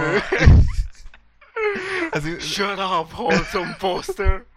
así es como to- toda esa gente que, que trata de ser positivo con la vida y no, y es que el amor es importante, pero también es importante el amor propio y así, no sé, es que Steven Universe tiene como esa aura de ser muy wholesome en general. Y pues a veces me gusta pensar que, la- que el fandom de Steven Universe es así. Eh, está chido, está Sí, chido. está, está chido, a mí me gusta mucho y ya se va a acabar. Y qué bueno que ya se va a acabar. Ah, esos últimos capítulos están bien chidos. Ok, eh, deporte. Ah, y aquí ya me, me va a salir mi el virgin, el virgin interior. sí. Pues la gente que la verdad es que pues bueno, a, a mí este creo que si alguno de ustedes me viera en persona, ustedes no sé, o sea, como lo último que pasaría por su mente es que me gustan los deportes. Creo que conmigo también. Sí, o sea, Especial por mi fisionomía. la verdad es que a mí no me gustan los deportes. No me gustan los deportes, no. Bueno, me gusta jugar básquetbol y me gusta nadar. Pero no me gusta ver básquetbol, no me gusta ver fútbol, no me gusta Es ver. que no entiendo por qué la gente ve, ve deportes. O sea, practicarlos está muy chido. Pero es como, bueno, también. El batillo. Ok, acabo, acabo de pensar en algo, así que. Eh, Cállate. olvide, olvide lo que dije. Cállate, fan de Karma. Land. Olvide lo que dije. Sí, pues yo también ah, de vez en cuando me la paso viendo videos de gente jugando Smash y... Porque no tengo Smash en mi casa. Oye, pero yo, yo ya, yo ya no veo este eh, gente jugando. Bueno, no, sí, a veces. ¿Qué Pero- gameplays ves? Que creo que, o sea, ya no veo gameplays en concreto de alguien, pero sí es como de cuando voy a jugar algún juego nuevo es como de, ah, pues este, a ver qué tal está viendo a esta persona jugar, no por el hecho de ver a tal persona jugar, pero sí por el hecho de ver el juego en- ya probado. Mm. Pues el fandom de la gente que juega, el, del fandom de los deportes normalmente es gente como que muy apasionada en general. Así, no, no sé, es- De chat. Ajá, el, el chat que se enoja cuando pierde su equipo. El chat pierde mi equipo, pierde mi familia. Es- parece, parece más una sátira, pero es que, es que de verdad... sí- Algunos son así, sí, muchos sí son. mu- muchos sí son así. Y, y yo nada más de pensar así en el caos que se arma siempre en los estadios de fútbol, a lo mejor y- o sea, no creo que se, hayan, que se hagan revueltas así en partidos de tenis, así como el batillo así de, ¡Ah! A Rafael Nadal se le fue la pelota. No, no sé cómo, no, No, no en- imagino. en, este los en los partidos de golf. así como que cuando dan el, eh, el golf así de ¡Ah, no! O sea, nadie ve golf. Para empezar, nadie, nadie, nadie juega golf. Nadie juega golf. Nadie tiene una suscripción de 300 mil pesos en el club campestre, campestre de su ciudad. O a ver, o, o así, yo, me- o yo me imagino, o sea, fútbol americano como sí, porque es un deporte como más, más rápido, como más de acción y todo eso. Pero no tanta acción como el fútbol normal. O el rugby, que o sea, de verdad no conozco a nadie que, que ¿Sabes cuál es mi deporte favorito de todos? Y que creo que ahí sí estaría dispuesto igual y a verlo. ¿Cuál? Igual y sí, igual y no. ¿Cuál? Pero quemados. No es un deporte como tal, es un juego, pero pero No, la idea de golpear a alguien con un balón y que me puedan golpear a, con No, un de- balón yo es sí, muy yo sí he visto así como videos de, de ligas de quemados. Y así que los pasan como en ESPN y todo el asunto. Eh, pero está chido, ¿no? O sea, a mí se me hace muy Sí, chido la verdad, la verdad sí, está cool, pero la verdad como no me gusta el- no me gusta ver deportes, pues es como Sí, yo creo que tampoco lo vería, pero sí, sí como- me gustaría Es como si un día, si un día llego a la casa y veo que alguien está viendo el mundial de quemados, bueno, pues a lo mejor lo voy a ver, nada más. Aparte, ¿qué rollo con los señores que llegan del trabajo y lo primero que quieren hacer es ver fútbol? Es como de... Porque es muy aburrido. Pues no sé, tendríamos que preguntarle a alguien que ve fútbol, pero pues, ¿alguno de ustedes ve fútbol? No. pero creo que es el equivalente a llegar y ver un gameplay de un juego. La sí, verdad- creo, que, creo que sí, en, en eso tienes razón. Sí, es el equivalente de ver, ah, mira PewDiePie, qué gracioso. ¿no? Acaba de subir otra, otro gameplay juga- jugando Minecraft. Sí, pero, pero, o sea, eh, la- mi contraparte es esa de que cuando estás viendo un gameplay, al menos yo no me enojo. Así que yo no me enojo con ¡Ah, PewDiePie! Se te fue, se te fue una, una oveja en el minuto 15-16. Sí, o sea, o sea, al menos yo, yo no me enojo, pero sí hay gente que se enoja cuando está, cuando está viendo el fútbol y todo eso. Porque el fandom ya ha llegado como a tal punto de ocupar su, su forma de ser. Y ha llegado como al punto de... O sea, eh, algo, que, algo que a lo mejor no comentamos acerca de los fandoms es que te dan identidad. Y si mi identidad es, es un perdedor, que es- entonces yo también soy Si un tu perdedor. identidad es el Cruz Azul, pues Es alguien que siempre lo intenta. Alguien que llega hasta el final. soy yo. Creo que si yo fuera un equipo sería el Cruz Azul. Mm, La verdad es que yo no sé nada de, nada de deportes. a lo mejor si, si fuera un equipo de fútbol sería Lobos Buap. Es como, no sé. Corre caminos. La Jaiba Brava, sí. Ay, ¿Te acuerdas hace, hace un par de años que, que era bien popular eso de ir al Sigue siendo muy popular. Ah, entonces tal vez solo tengo menos amigos. bueno, pero es eso. Entonces, el, fa- el fandom de los deportes este, tiene, tienden a ser como hombres. O sea, de, de verdad que no conozco a ninguna mujer que diga como, ah, sí, no manches, vamos a ver. Y el hecho de que no la conozca no significa que no haya. Pero, pero definitivamente. que sí, como no, las, las morras de los vatos que van a partidos de fútbol y dice, esta es la mujer perfecta, la que te acompaña a, a hacer todo lo que te guste. Y es como que ahí salen Pues las sí. morras. Pues sí, pero o sea, aquí ya, ya vengo a demeritar la felicidad de otras personas, pero es como, no es una mujer perfecta, eso es una mujer que se interesa por ti. Y ya. Es el mínimo recomendado. Ah, exactamente. Es, es que la, la gente dice, ah, quédate con alguien que haga esto que cualquier persona con un poquito de empatía haría. También es, ya, este, ya estoy ocupando este espacio para, para declarar esto. Cuando los vatos que dicen, ah, es que yo no entiendo a las mujeres, pues no, pues claro que no entiendes a las mujeres, no tienes empatía. No tienes empatía, exactamente. Pero bueno, vamos a pasar a otro fan. Ya des- después de rantear un ratito ya. Ok. El siguiente fandom que tenemos en lista es el de My Little, My Little Pony. Pony. Y aquí vamos a pasar a un experto. tenemos en cabina un... Un cabine de experto en el tema. Ay, pues My Little Pony, pues tiene ponis de colores y amistad y todo lo demás. Es que, Oye, eso es oye, eso es un insulto para mí. Pues, No dije absolutamente nada malo, o sea, Pero no te acuerdas sí, de... sí, sí, por supuesto, pero, pero por, eso, sí, por eso estoy diciendo. No, no, dije, no dije absolutamente nada malo acerca de los ponis. Que siento que de alguna manera es como un poco similar al, al lado wholesome del fandom de Steven Universe. Es como, pues, no sé, la verdad es que ni siquiera sé de qué trata Pony, so- pero pues se llama La Friendship. magia de la amistad. Ah, se llama la magia de la amistad, pues me imagino que ha de ser algo así No, como... pero es sobre eso, o sea, yo creí que iba a ser, eh, me acuerdo que, que el tiempo en que, en que alguien que me, que era, es muy allegado a mí y me habló sobre el tema en su tiempo, no, Adivinen quién. adivinen quién es, este, eh, cuando, cuando me habló de, de, del tema en su tiempo fue así como de, y, y qué rollo con eso, que y me decía, no, pues es que está chido ahí. Y yo así de, ay, hay peleas y así, ah, pues sí, a veces hay peleas. Y luego lo vi y fue así como de, pues las no son peleas como tal, solo es la resolución de un conflicto a través de violencia eh, mm, totalmente moderada. Y, y luego es como de, y luego era así como de, chale, realmente no le veo la, la gracia. Pero luego eh, hubo un tiempo que, en que, en que lo analicé y fue así como de... Creo que, creo que es demasiado wholesome y por eso la gente se quedaba. Hmm, Y tenía los trasfondos de los personajes eh, era algo que se aplaudía. nunca he visto Little Eran, era, vaya, no eran solamente como que las los personajes desalmados de, de cualquier franquicia que utilicen para. Sí. para vender juguetes. O sea, realmente se, se esforzaban en hacer la serie. Y pues murió porque de hecho le dieron, el, el mismo Hasbro le dio la espalda al fandom y a partir de ahí se murió. También tenemos a la otra parte del fandom que es la que mete figuras de Rainbow Dash en frasquitos. Frasquito. Y si no han escuchado la historia del Comjar, pues qué bien por usted. Yo, este, esta, esta semana le tuve que explicar a una amiga lo del Comjar. No te acerques a mí de nuevo. Sí, y, y- y yo dije, así, es que, es que nor- normalicen contar la historia del Comjar en la primera, en la, en la primera plática. Es que de hecho este me mandó una imagen donde venía donde venía este un frasco y al lado el Rainbow Dash y me dijo, "¿Tú entiendes este meme?" Y yo de por desgracia entiendo. Y me di- y me dijo, me dijo, "Ay, pero quiero saber de qué es." Y dije, "Bueno, perdóname por esto que te voy a decir." Y luego le conté la historia, la historia del Conjure y dije, "De nuevo, perdóname porque te hayas tenido que enterar de esto." Ay, saludos a Juliana otra vez. Es como. Es como esa imagen de. de del batillo que. que está la. la. la botella en el suelo.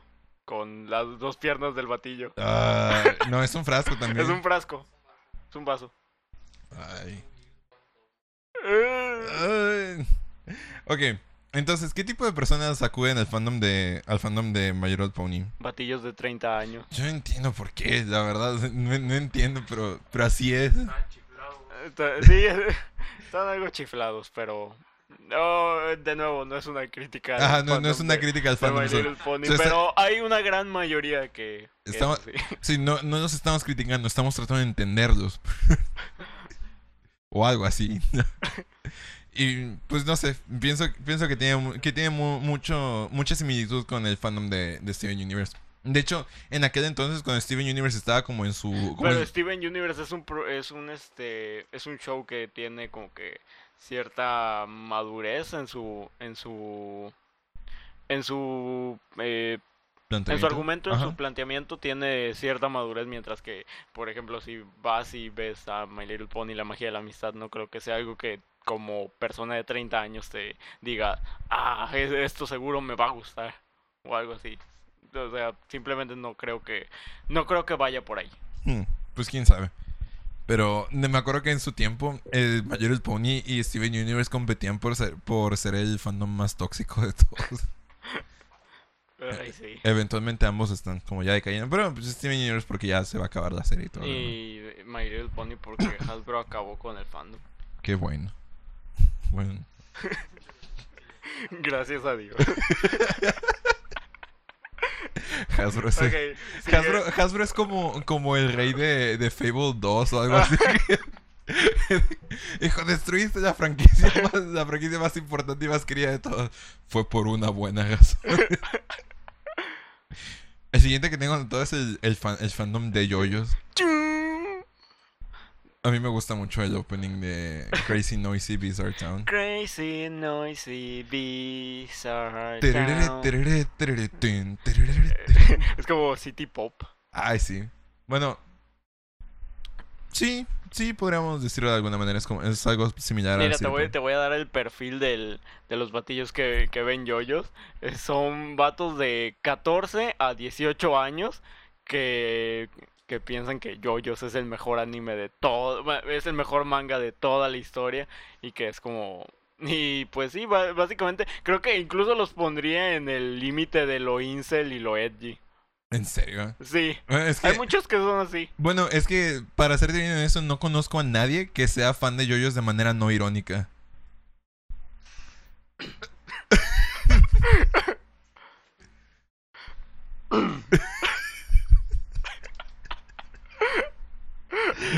¿Qué me estás queriendo? Ah, No era una broma.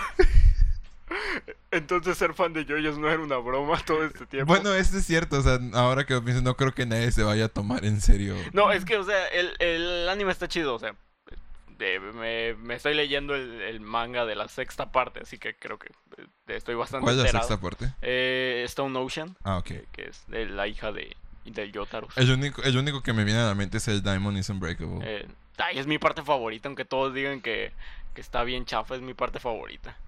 Porque te- sucede en un terreno urbano y el enemigo es un... eh, ya no es un vampiro homosexual que vivió 200 años, es un... Es un asesino, es un ciudadano promedio que quiere una vida normal y tiene un fetiche de manos y le gusta matar gente. Ahí tiene un stand que es un gato que hace explotar cosas. Mm. Ay, O sea, ¿cómo le puedo describir JoJo's Bizarre Adventure a alguien así? Sí, Ah, fíjate que a mí me gusta mucho un programa. Un- Una vez, una, una vez un amigo le trató de explicar. imagínate, imagínate esta persona que es este, que es una mujer que jamás en su vida está en contacto con la, con la cultura geek, que es una persona como, pues más o menos seria en su vida.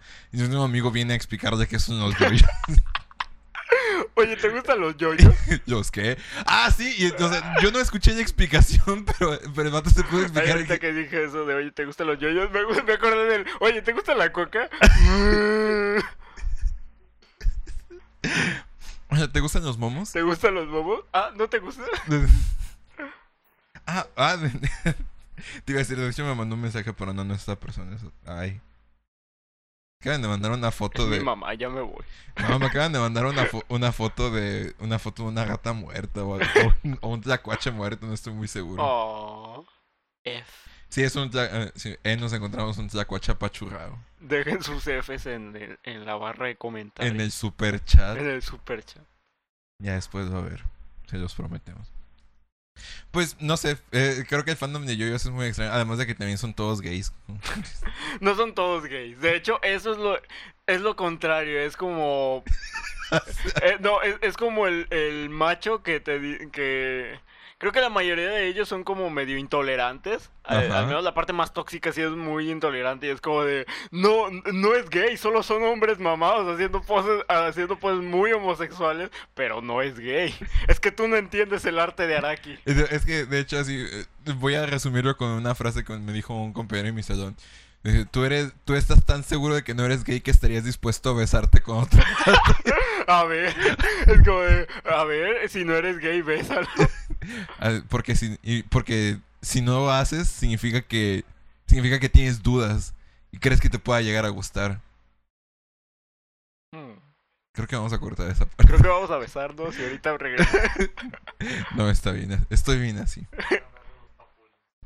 Ah, Ah. bueno, de hecho, de hecho el eh, hay otra parte del, del del fan de Yoyo promedio que es un papulince. Ay, Eh, eh, de hecho, creo que es más como un dancito. El- Sí, ¿verdad? Ajá, Sí. el, el fan promedio de que es- Yoyo es un dancito. es un, un dancito que es como, que es, que escribe como grasoso de manera irónica. Ajá. Ay, nos saltamos como toda esa parte de los batidos. Ay, es que no sé, a mí... mm, Aunque de hecho, este. eh, igual aquí va mi argumento de. Es que no es gay, pero. pe- pero hay, hay un tipo. Un estilo en particular que se le llama camp. Que es este. Que es todo. Creo que lo inició Oscar Wilde, si no, me, si no mal recuerdo. Pero era. Es de, de estas. eh, interpretaciones masculinas de. Y donde se representa al, a la- al hombre, pero de una manera, vaya, don- donde no exhibe su lo que entendemos por masculinidad, sino que se, se muestra de una man- de una manera ma- más iba a decir iba a decir más sensible, pero Yocho lo acaba de resumir muy bien, más femenino. más femenino, más gay. Pero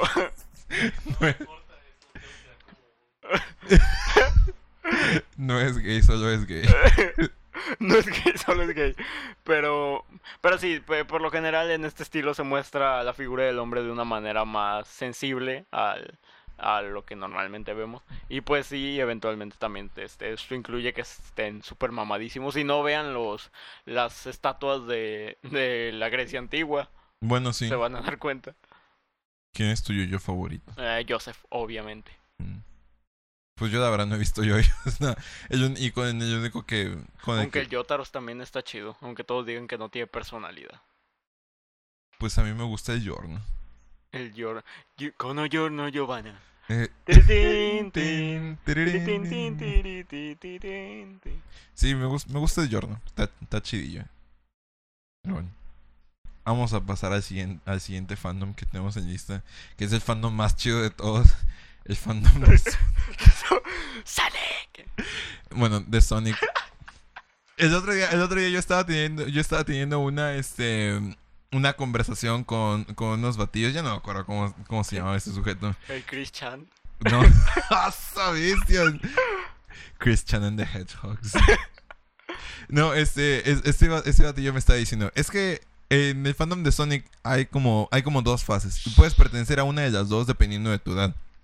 Si eres un niño que tienes entre 7 y 10 años, que te gusta Sonic es wholesome. Pero si tienes de 12 años en adelante y te gusta Sonic es como ya... Acabo de, de recordar algo. Uno de los primeros contactos con YouTube y con el internet fue algo súper curseado con Sonic. Veía unos videos de... Y no sé si alguien de todos los que estamos aquí lo vaya a reconocer, pero eran unos videos que eran como de Sonic, pero tipo Dragon Ball, una serie tipo Dragon Ball de Sonic. No recuerdo cómo se llamaban. Sí. Era- creo que era un vi- había uno que era un video de Dragon no, era un video de Sonic contra Mario, Ajá. Ajá, se convertía en Saiyajin, el estado este donde Sonic este junta todas Ajá, las de gemas Super y se hace un Sonic dorado. Ajá. Este, bueno, pasaba esto, pero tenía fases así como en, en Dragon Ball y así. Y, y era, no sé, recuerdo que fue uno de mis primeros contactos con el internet. Ay, qué miedo. Sí. Así, y bueno, es que no sé, la verdad es que ya a estas alturas ni siquiera, ni siquiera sé cómo describir de una manera respetuosa y neutral al fandom de Sonic. Al menos que solo te gusten los juegos y ya, realmente son, o sea, como los juegos de antes de Sonic estaban, a mí me gustaban mucho, estaban chidillos. A mí no, van muy rápido. El pan. Estoy bien débil. Sobre más reciente donde te permite ser tu personaje de Sonic en el juego. Ay, no. No la historia donde Sonic es tu mejor amigo. Ah.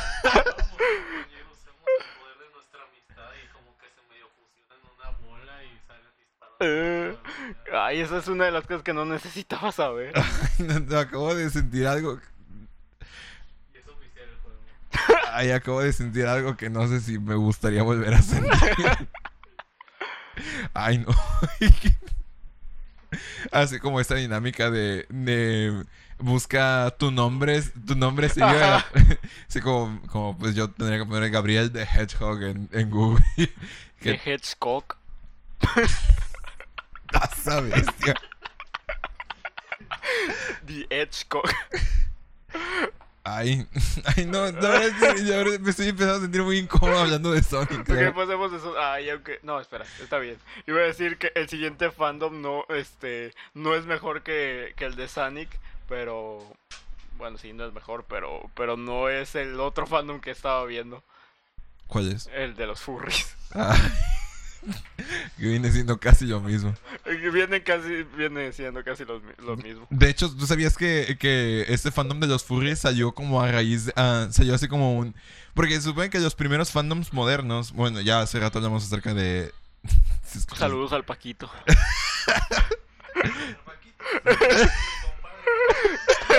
Saludos al Paquito, mi compa, que es furro. El que se cree, se cree El que se cree el Legoshi. el Legoshi de, de Beastars. Bueno, es que mm, originalmente lo- los furries salieron así como de una sub, como de una subdivisión de una convención de fans de ciencia ficción. Originalmente. Los los. Ey, ya Sí, sabes. es cierto, los mexicanos fueron El, los primeros el fursuit. El guerrero águila, el guerrero jaguar. Ay, ay. ya, ya. Bueno, pero en, en sí como los furries son... so- son, es- son estas personas que disfrutan de el, de el arte de mm, el, arte. Aguanta, el deja- arte, déjame- déjame- El arte. Déjame, déjame terminar. Así de el arte de, mm, de representar in- a humanos, bueno, de representar animales antropomórficos. Y ya, El arte. Básicamente es eso. y pues no- No, la verdad, este, no podría ser tan duro con, con el fandom furry porque soy de esos I'm not furry, but... ay no, ¿quién, quién es tu crush furry? ah, Que no sea la morra de, eh, de Goofy. Lola Bonnie. Ah, y la, y la morra de Goofy, la morra de Goofy. ¿Roxanne se llamaba? No. Eh, no.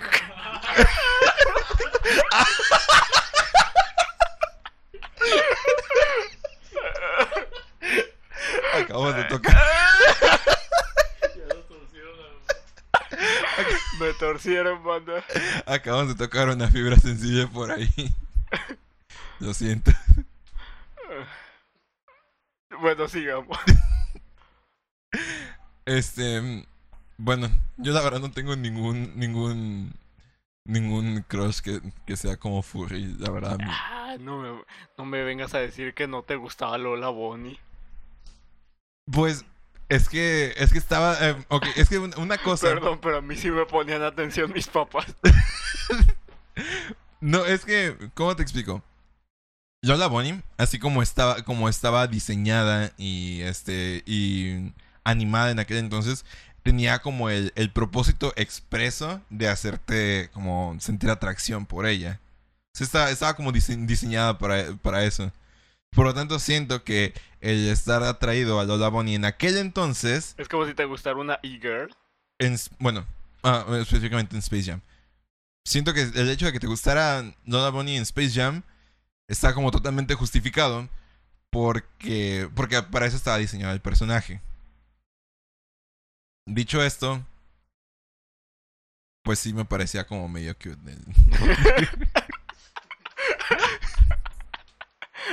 Sí, pero fuera de ahí, como fuera de ahí. No, es que de verdad como ni siquiera lo consideraría como el, como el crush de Furry porque es como... No, no sé. Creo que me, me voy a entender. Sí, creo que ya deberíamos pasar de esto. Sí. Ay, la verdad Solo es que- nos estamos, estamos haciendo quedar mal. ay, ¿y cuáles son las personas Vas a ver que... que después de este... es como de ratings. así- y, ¿Y quiénes son las personas que pertenecen o buscan este fandom? De- Vamos a pasar Vamos a pasar de eso. Ustedes saben quiénes son.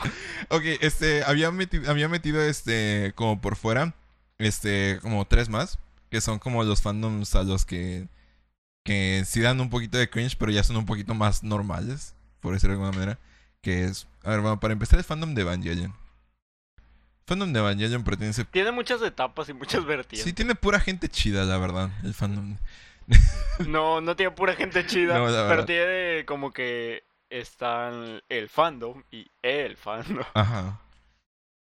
Pues no sé, francamente, francamente se me hace que el, fan- el fandom de Evangelion solo es como puro, puro morrillo que se cree depresivo. Puro morrillo edgy. Sí, bueno, es cierto. Ahora que lo pienso, el fandom de, de Evangelion es más Sí, como... está hecho por gente de 16 a veintitantos años bien edgy. Sí, bien, bien edgy y todo. Ay, es que tú qué vas a saber de anime si no has visto Evangelion. Soy yo. Es que no has visto el Cowboy Bebops. Ay, todavía no lo veo, perdóname. Por favor. A ver, y eh, este, el- ah, fi- eh, de nuevo, como ya la otra vez me contaste que yo no lo pude vivir tanto porque estaba en la misión, pero que hay acerca del fandom de Rick and Morty. Ay, solo... el- eh, de hecho está, está muy raro porque el meme de Pickle Rick de ahorita de uh, sí. He Turns Himself into a Pickle este revivió en su en su tiempo daba mucho cringe porque estaba esta gente que se metía a los McDonald's y era como que decía Pickle Rick A la y, vez. empe- y empezaba a gritar así como desaforado y eh, daba mucho cringe y era muy feo que la Ala, qué bueno que no vi eso, no te pases. Incluso este McDonald's relanzó la salsa La session sauce. el Assassin Sauce para para por el capítulo este de Rick and Morty porque les estaban el fandom de Rick and Morty los estaba los tenía casi que del cuello con, con que sacaran de nuevo la salsa esa. El otro día yo estaba viendo un video, un video así de, así de un crítica al fandom de, de, de Rick and Morty. Y entonces dice, es que, ¿qué te contribuye Rick and Morty? O sea, lo único que hace, me, el vato decía, a mí me gusta Rick and Morty. Pero de repente viene una persona, así, y yo tengo una playera de Rick and Morty. Y de repente viene una persona que le gusta Rick and Morty, me ve y me dice, y se va. O sea, como, ¿qué hago, qué hago después de eso? no le puedo decir nada. Y de nuevo, a mí, no me, a mí no me tocó ver el apogeo del fandom de Rick and Morty y ahora que lo pienso creo que, creo que estoy agradecido por eso. Sí. Pero me gusta mucho. Probablemente no, ve- no hubieras visto Rick and Morty si hubieras eh, Es- llegado en ese, Es, en es, ese es tiempo. muy probable que no lo hubiera visto, la verdad. A ver. Entonces, el Eh, fandom... También está el, fa- el fandom de Bojack Horseman. Eh, pura gente chida ahí en el fandom. No, hombre. Están los batillos que dicen, ¡Ay, no, no me gustó, no me gustó el final porque yo quería que Boyack se No, muriera. la, güey". la banda, la banda que dice que Bojack se murió en el capítulo 15, a esa bestia me, me dan ganas de. No sé, me enoja muchísimo. Ah, ah, me acabo de contradecir porque dije que, ay, ¿quién se enoja viendo fútbol? Y yo,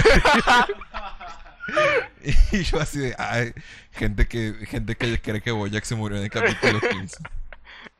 Así yo he visto gente que así que en comentarios de Facebook dice, "No, pero es que si yo siento que Bojack se murió en el capítulo 15, pues es mi decisión y yo puedo interpretar esta obra como yo quiera y todo lo demás." Y entonces ahí tienes como ahí me tienes a mí también explicando, "Sí, pero o sea, está bien que tú lo puedas interpretar como quieras, pero estás dejando de lado la intencionalidad del autor y todo."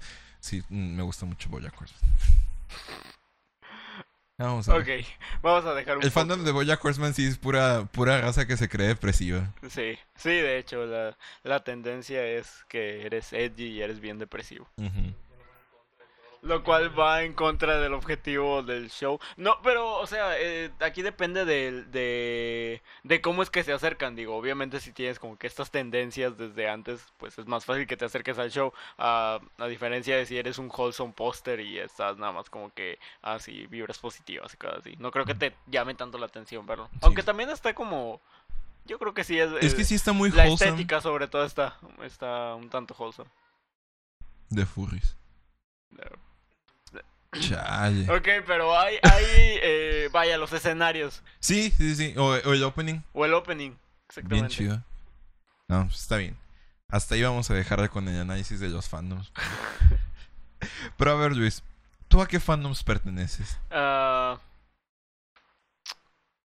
creo que este aquí tengo que aclarar algo. Nunca he Pokémon primeramente, pero nunca he pertenecido a un fandom eh, de manera activa. O sea, jamás he sido alguien que haga fanfics. De hecho, no entiendo a la gente que hace fanfics y eso. Ya, yo la verdad, antes, yo, ay, en aquel entonces me voy a, me voy a declarar culpable. Sí es cierto, los huevoides. Pero ese no es un fan, ¿es- no era un fanfic, era como una historia original. Eh, Era una historia original, pero obviamente. eh, pe- Pero es como, es como cuando. Huevo Cartoon me robó la idea. Yo me voy a declarar culpable porque cuando estaba por ahí de, de no me acuerdo si estaba en tercero de secundaria o en primero de prepa, yo estaba escribiendo un fanfic de Another. Así, Eh. así que sí, ahí, ahí sí me, me declaro culpable, abiertamente culpable. Pero bueno, eh, nunca he sido este eh, un fan activo de alguna comunidad, pero eh, pues me, me gusta el, el- Creo que estoy hasta cierto punto inmiscuido en el fandom de Pokémon. De hecho no lo están viendo, pero Luis trae una pera de Pokémon Ah, sí es cierto. Eh, mm, eh, pues el fandom de Bojack Horseman, supongo, el de Evangelion. eh, el fandom de... ¿En fandom? No, en el fandom de, de JoJo's, más o menos. más o menos. Que no le dé pena. y- Más o menos, es que ya, o sea, de... Por ejemplo, de los demás fandoms sí tengo al menos unas tres o cuatro... Ah, el fandom de Minecraft, sí es cierto. que por cierto, el fandom de Minecraft es uno de los menos tóxicos. Sí, es uno de los menos tóxicos. Pues a ver, fandoms a los que yo pertenezco. A mí, este, ya no me da pena admitirlo. Ah, Star Wars también, Ah, sí, cierto. sí. Sí, ven, recordando el texto verde del blaster. de- del Blaster, sí. Ok, este, yo ya, ya no me da pena admitirlo, pero yo antes era muy fan de Harry Potter. De Harry Potter. Era muy fan de Harry Potter. Yo me gustaban mucho los libros. O sea, como a la fecha no digo que me disgusten, solo digo como, ay, ya lean otro libro. ¿Qué opinas de esa, o sea, qué opinas de esa gente que nunca pasa de leer Harry Potter Es que y mucha- se denomina a sí misma como una le- como lector voraz? Es que mira, te, te voy a explicar. ¿Por qué Harry Potter es tan popular entre ella? O sea, porque si te fijas, no hay, no hay niños que les gusta Harry Potter. Son, es pura raza de nuestra edad, como de... a lo mejor Ay, entre... a mi edad, yo no, ya no creo que esté tan chido que te guste No. Harry Potter de manera tan, tan Mm, ferviente. Pero es que sí, pero es que sí ya hay, o sea, como la gente que la gente que le gusta que le gusta Harry Potter es como de nuestra edad. Y es porque en el tiempo en el Sí, que se yo creo que es más de prepa o secundaria. bueno, tal vez. Pero o sea, la cosa es que Harry Potter salió en una época en la que la en la que sí había series de literatura de literatura infantil juvenil. Sí había, pero Harry Potter era mucho más accesible que muchas de estas que muchas de estas series.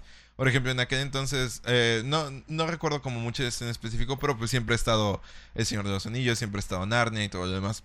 Y Harry Potter... ¿Qué opinas de que Narnia es como una versión judio-cristiana de, de, de, de alguna saga del... Está súper explícito, o sea, ni, Sí, o sea. como ni, ni oculta ni nada. Pero está chido. Incluso recuerdo que en la, en la última película, no me acuerdo ni cómo se llama, ya tiene La travesía del viajero del alba. Creo que sí. Este, hay una parte donde dice algo así de, ah, pero ya no te vamos a ver, Aslan. Y luego dice, claro que sí, yo existo en su mundo, pero con otro nombre. Y es como de, uh, ¿a qué se habrá referido? Al final, de- eh, literal, el final de la, de la serie de Narnia es que todos se meten en un tren y se mueren. Digo, todas las personas que alguna vez entraban a Narnia están en un tren y todos llegan a Narnia porque se murieron en la vida real. Spoiler de un libro que salió hace 50, 60 años tal vez. Bueno, regresando con el tema de Harry Potter. Ese es el asunto con Harry Potter, de que salió en un momento en el que tal vez no había tanta literatura infantil juvenil que fuera tan accesible.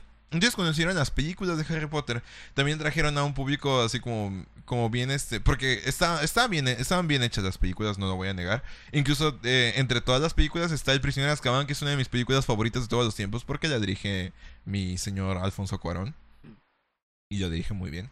Y este, o sea, salió en un tiempo en el que tal vez no había tantas cosas tan buenas o tan bien hechas. Igual eso tiene mucho que ver, porque yo recuerdo cuando mm, eh, vi, vi Harry Potter eh, hace como dos años por, por algunas razones que anteriormente explicamos cuando nos reímos mucho hace rato. Así que, eh, y recuerdo que, que fue así como de, ay, ¿qué, ¿qué pensaste? Y yo así de, ah, me gustó, pero en realidad no me había gustado. me quedé así de, eh, pues, o sea, no es mala, pero me imagino que, o sea, igual y ya cuando la vi yo estaba como, ya había demasiado contenido para. Contrastarla. Sí, y esa es la idea de que la gente que vio Harry Potter dice, es que está muy bueno. O sea, sí, es bueno. Y probablemente la gente que vio Harry Potter no había visto algo tan bueno. Que había visto que había leído Harry Potter, no había leído algo tan bueno con lo que te pudieras identificar. Entonces, por lo tanto, se quedan, se quedan como atrapados en, en este ciclo. Y pues, lo tenemos ahora que ahora da mucho cringe, la verdad.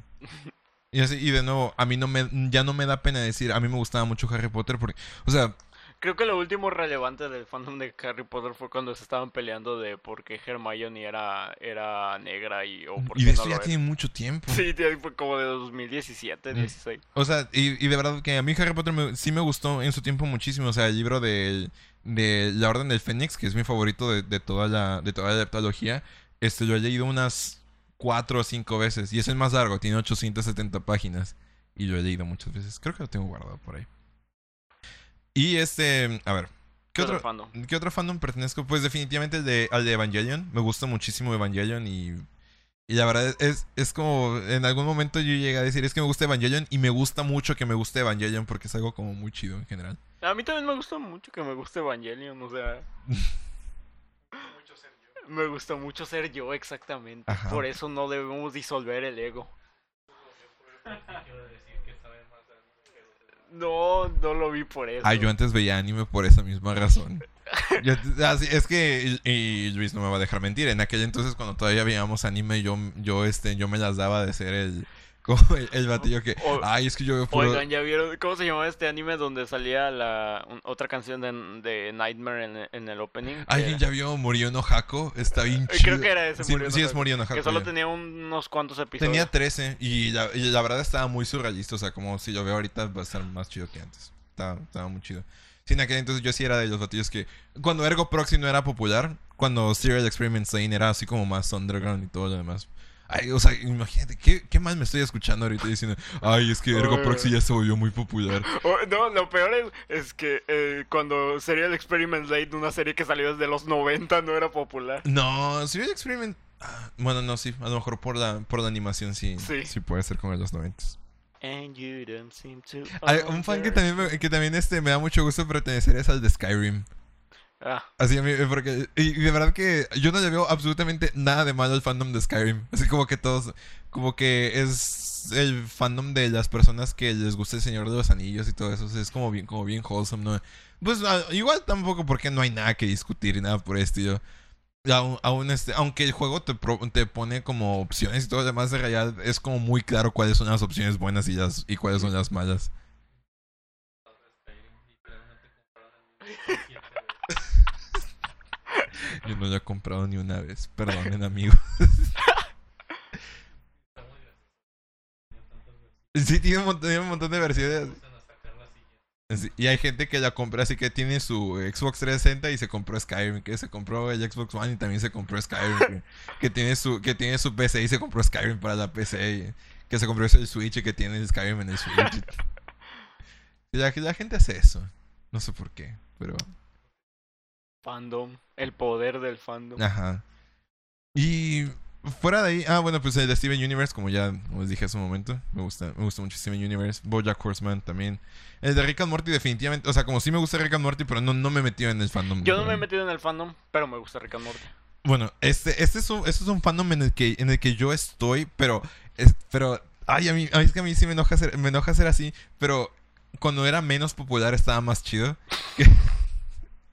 Que, es el, el fandom de leyendas legendarias. Ah, ya. Es que neta, en el fandom de leyendas legendarias, es, es que es como, eh, no- bueno, tú me has conocido por, por mucho tiempo y sabes que a mí siempre me ha gustado mucho este, como la temática de terror y cosas por el estilo.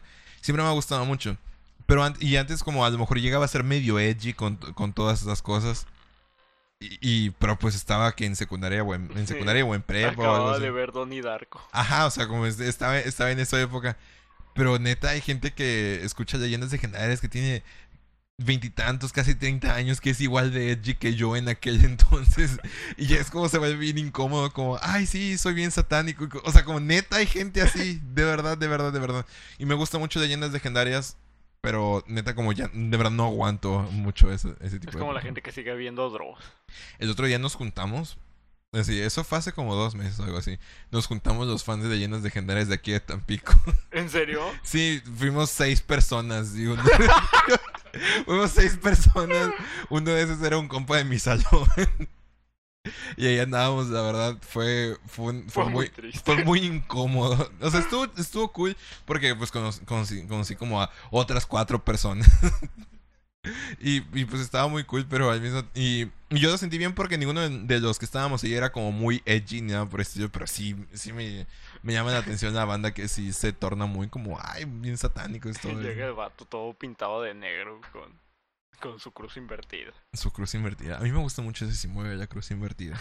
La verdad es que a mí me enoja mucho que sea considerado un símbolo satánico cuando es probablemente una de las señales cristianas más poderosas del mundo. Ah, sí, yo no me la sé. Es que la cruz, es que la cruz invertida ya hace referencia, eh, normalmente se le, se le hace referencia como la cruz de San Pedro.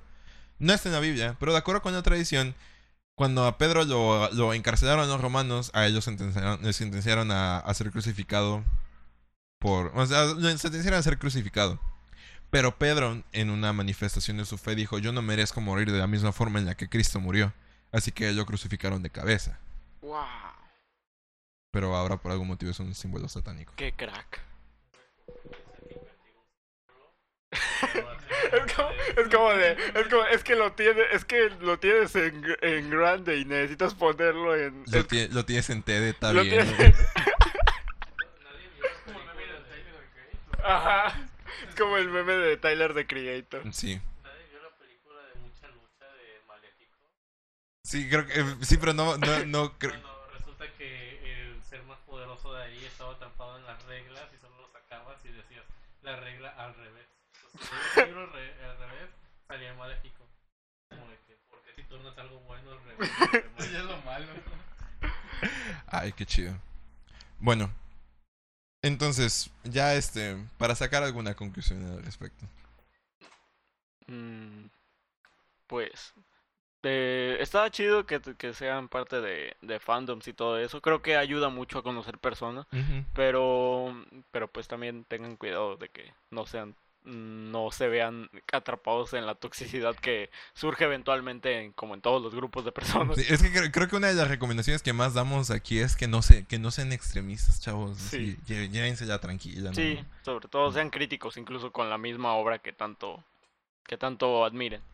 Sí. El hecho de que, de que haya mucha gente eh, teniendo algo en común, eh, un, un amor en común a una obra, este, pues también habla de que hay distintas cosmovisiones de la misma obra, lo cual es muy chido. Excepto si eres uno de esos batillos que dice que, que Boyack murió en el penúltimo capítulo. Sí, estás mal. Y lo hacemos, lo hacemos público ahorita. Es- estás mal. Ya sabemos, todo el mundo tiene, tiene derecho a compartir sus, opini- sus opiniones, pero las opiniones pueden estar mal. Y esa opinión está mal. Bueno, yo, yo solo, no sé, a mí me, siempre, mm, siempre me va a parecer interesante el hecho de cómo, de cómo este, nosotros como seres humanos siempre vamos a querer segregar a otros seres humanos. Tratando, tratando de Y en el proceso de segregación se crean más grupos Ah, humanos. Es, es algo bien cool porque los, la creación de fandoms es como un refle- es un reflejo de, de un instinto ah, de un instinto antropológico. O sea, la forma en la que se la forma en la que se crean los fandoms es la misma forma en la que se creaban sociedades y pues Sí. se van, y se van a seguir creando a menor escala probablemente o a mayor escala de, gracias a internet. Sí. Así que pues no sé, es me parece interesante ver Es como cómo- lo que te comenté la otra vez, de que siempre me ha parecido que, que como internet es una nueva... Si lo quieren ver de una manera así muy, muy de ciencia ficción, internet es una nueva realidad, es un nuevo modo en, en el que podemos existir. Y pues como un, como al ser una, una nueva historia en la etapa de la humanidad, pues va a tener sus tropiezos y esa clase de cosas. Pero pues también es, creo que los fandoms son como las sociedades que, que habitan en este nuevo mundo de internet. Ujú. Nada más que ah, ahora que pienso, ya, algo que es diferente a, la- a los, fan- a los fandoms de las sos- primeras sociedades, por decirlo así, es que los fandoms como que no interactúan entre sí. Sí, Bueno, o sea, como... no, algo- pero hay fandoms que algunos- le tiran caca a otros fandoms. Sí, sí, que- como...